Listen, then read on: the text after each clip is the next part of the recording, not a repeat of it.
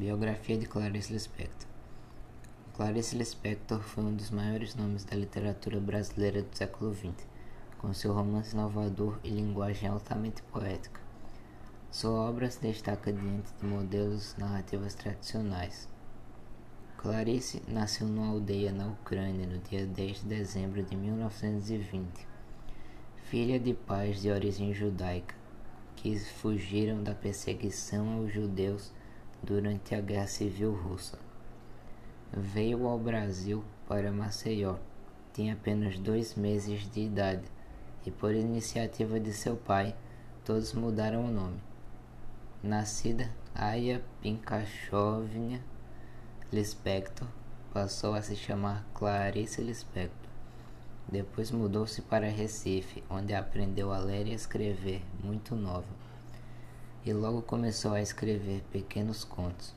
Foi aluna Grupo Escolar João Barbalho, onde fez seu curso primário.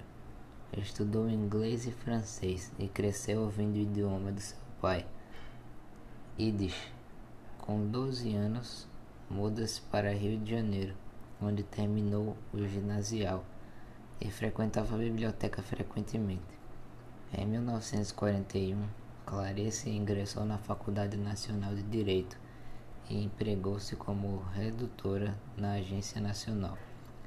Depois passou para o jornal à noite. Em 1943, casa-se com seu amigo de turma, Mauro Valente.